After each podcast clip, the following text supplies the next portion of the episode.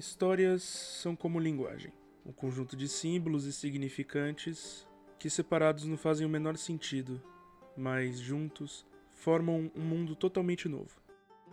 Esse mundo pode servir para várias coisas, desde nos ensinar que não devemos nos aproximar de animais grandes, até nos mostrar o valor da amizade. É inegável que as narrativas ficcionais têm um papel importantíssimo na formação da humanidade. Algumas se ocupam do papel didático, uma forma mais fácil de passar os valores de uma sociedade para sua próxima geração. Outras se ocupam de nos trazer atenção e puxar nossas almas, nossas mentes para o mundo fantástico, onde suspendemos todas as nossas preocupações mundanas. Seja qual for o motivo, uma história é uma forma de lazer, de entretenimento e uma forma de arte. Como arte, também uma forma de linguagem. Transmite valores, histórias, ideais e uma infinidade de outras coisas. Muitos acadêmicos se debruçaram a entender o valor dessas histórias, de onde elas tiram sua força. Um deles, Joseph Campbell, narrou a necessidade dos mitos, como eles são formadores da nossa cultura.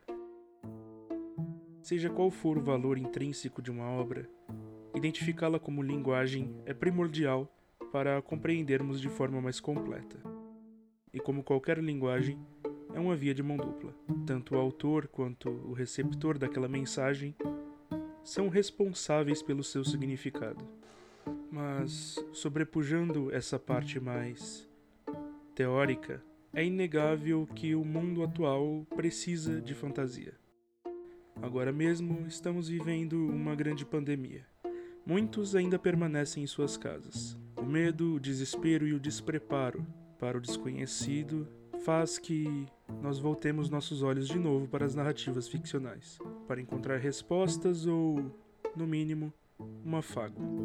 Projetar-se nas personagens, portanto, é importantíssimo. A identificação produz a imersão, e essa imersão produz a fuga.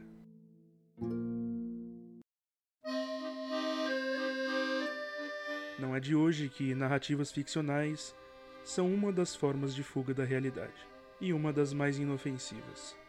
Apesar disso, a desilusão com a realidade pode gerar um efeito deletério. Podemos ver isso na figura do próprio Rintaro Okabe em Steins Gate.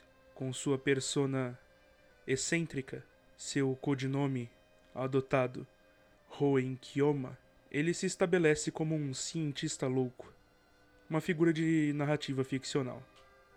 O problema é que ele vive todos os seus dias assim, um dia após o outro, negando-se a viver a realidade que o cerca. Isso é um risco que todos nós corremos.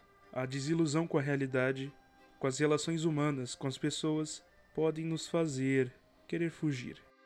Entretanto, apesar das nossas mentes estarem voando no mundo da fantasia, navegando nos mares de One Piece, correndo com os braços para trás nas florestas em Naruto, ainda assim nossos corpos permanecem no mundo real e são agentes desse mundo real. Portanto, não conseguir separar a ficção da realidade pode causar um efeito problemático. Pode fazer com que ajamos de forma a confundir a realidade e a ficção, agindo na realidade como se na ficção estivéssemos.